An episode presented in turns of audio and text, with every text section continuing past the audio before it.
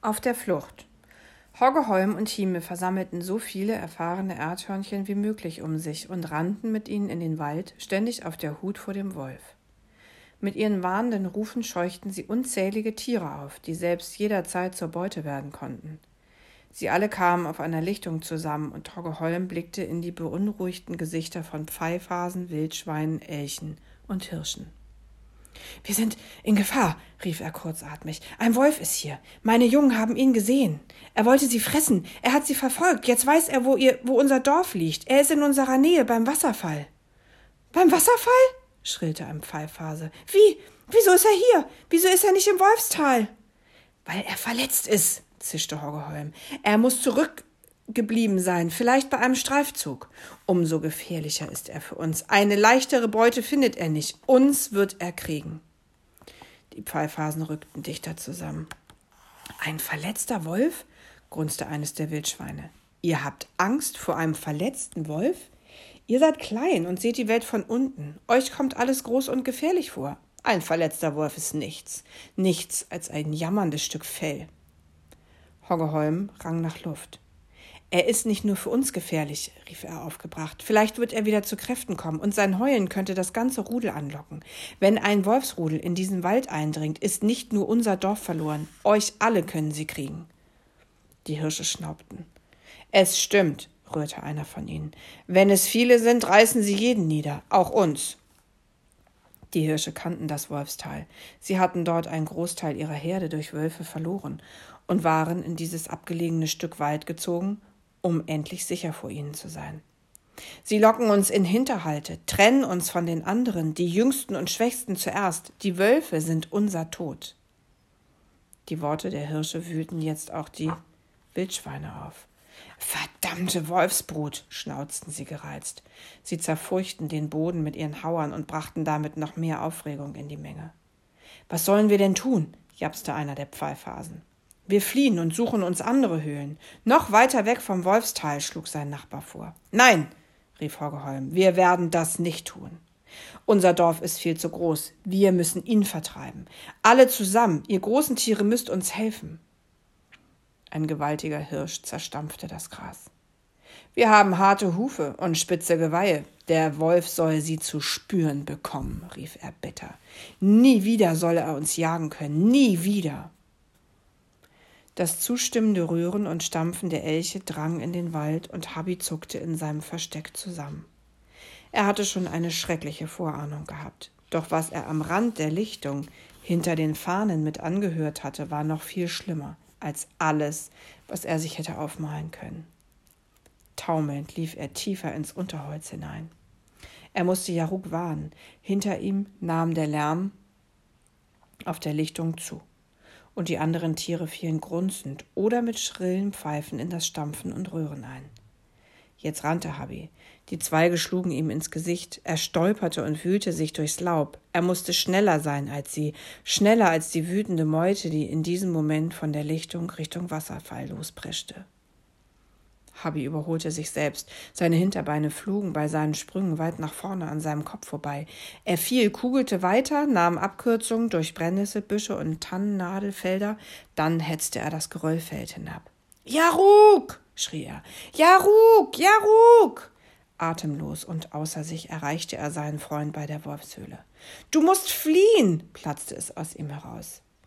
Jaruk hob verwundert den Kopf. Er verstand nicht. Sie wollen dich töten, töten. Wer? Wer will mich töten? Die Hirsche und Elche, alle Tiere im Wald. Habi zeigte zum Waldrand neben dem Wasserfall. Jaru kam auf die Beine, doch statt um sein Leben zu rennen, stieg er auf den kleinen Felsen vor der Höhle, um von dort jedem, der ihn herausfordern wollte, die Stirn zu bieten. Lauf, renn doch endlich, bitte, flehte Habi ihn. Da tauchte die Meute oben an der Kante neben dem Wasserfall auf. Dampf stieg aus dem verschwitzten Fell der Tiere. Als sie Jaruk auf dem Felsen entdeckten, bäumten sich die Hirsche auf, ihre schweren Geweihe schlugen krachend aneinander, und die Wildschweine jagten das Geröllfeld hinab, ohne Rücksicht auf ihre Knochen. Es war aussichtslos, sich der Horde entgegenzustellen. Das musste auch Jaruk einsehen.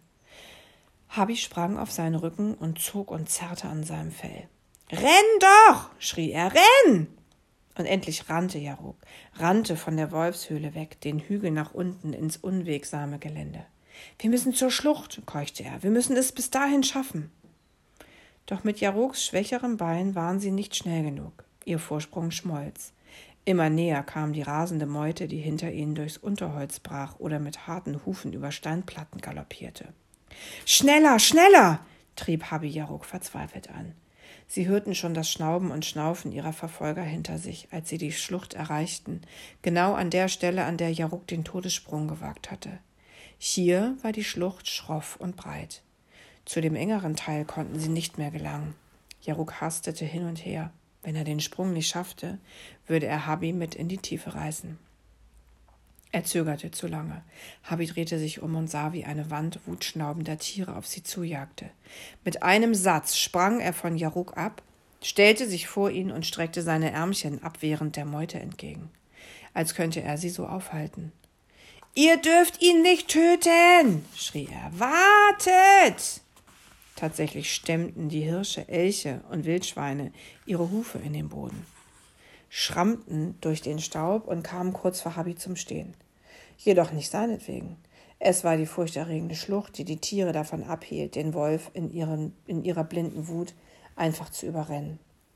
Im Geweih des vordersten Hirschs hatten sich Hoggeholm und Hieme festgeklammert, die Augen weit aufgerissen, Sie waren die Ersten, die ihren Sohn entdeckten, nachdem der Staub sich gelegt hatte. Habi! Himes Stimme überschlug sich. Habi! Was um Himmels willen machst du hier? Jetzt bemerkten auch die anderen Tiere das Erdhörnchen, das ihnen die Arme fuchtelnd entgegenstreckte. Ihr dürft ihn nicht töten, bitte nicht! schrie es wieder und wieder. Tut ihm nichts, er ist mein Freund, mein Freund! Jaruk hatte die Zähne gefletscht. Wie ein Freund sah er nicht aus. Geduckt und bedrohlich stand er in Habis Rücken. Die letzten Pfeifhasen und Erdhörnchen, die die Schlucht gerade erst erreicht hatten, hasteten gleich wieder zurück und gingen in Deckung, als sie den zähnefletschenden Wolf sahen. Komm zu uns, Habi, flehte Hime. Halb fiel, halb sprang sie vom Hirschgeweih und wagte sich so weit zu ihrem Sohn vor, wie es das Knurren des Wolfes zuließ. Schnell, Habi, komm sofort her! Aber Habi rührte sich nicht von der Stelle. Geh, geh schon, fauchte Jaruk ihm zu. Dann bist du in Sicherheit. Nein, keuchte Habi, ich lass dich nicht alleine.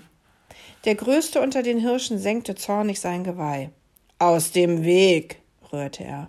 Dann stürmte er auf den Wolf zu. Im letzten Moment sprang Habi auf Jaruks Rücken. Jaruk rannte zum Rand der Schlucht und stieß sich ab. Von den großäugigen Blicken der Tiere verfolgt, flogen die beiden über den Abgrund. Es sah nicht aus, als könnten sie die andere Seite erreichen. Jaruk streckte sich, riss die Beine nach vorne. Vielleicht war es der Gedanke, dass sein Freund nicht abstürzen durfte, der ihm die Kraft gab, gerade noch die Felskante unter die Pfoten zu bekommen und sie beide hinüber zu retten.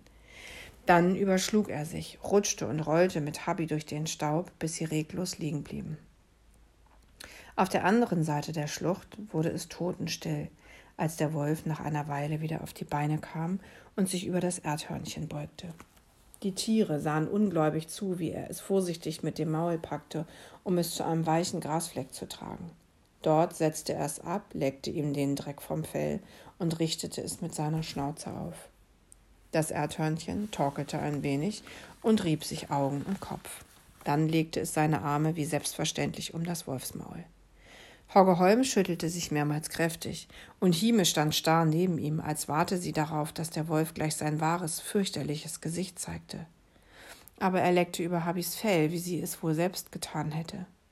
Schließlich richtete sie sich kämpferisch auf und rief Gib mir meinen Sohn zurück. Gib ihn mir sofort zurück. Da sprang Habi mit großen Sätzen zum Rand der Schlucht. Ich komme nur mit Jaruk zusammen, schrie er allen Tieren entgegen. Ich komme nur, wenn ihr ihm nichts tut, weil er mein Freund ist. Der Hirschbär, der bei seinem wilden Angriff fast selbst in den Abgrund gerutscht war, trat mehrere Schritte zurück. Was auch immer dieses Erdhörnchen mit dem Wolf verband, es schien ihm nicht geheuer. Der Wolf bleibt drüben, dröhnte er unerbitterlich. Ich will ihm nie wieder auf unserer Seite der Schlucht begegnen. Die Entscheidung war damit gefallen. Mit hoch erhobenem Haupt wandte der Hirsch sich seiner Herde zu, und ihr gemeinsames Röhren erfüllte die Luft. Dieses Mal hatten sie das Kräftemessen mit einem Wolf gewonnen, und so trabten sie langsam und stolz davon. Die Wildschweine grunzten mürrisch, als wüssten sie nicht recht, was sie von all dem halten sollten. Aber weil die Hirsche das Sagen hatten, traten auch sie den Rückzug an, und die Elche trotteten nachdenklich hinterher. Hime blieb nichts anderes übrig, als hilflos zuzusehen, wie Habi zum Wolf zurücklief, unter seine Pfote kroch und nicht wieder darunter hervorkam.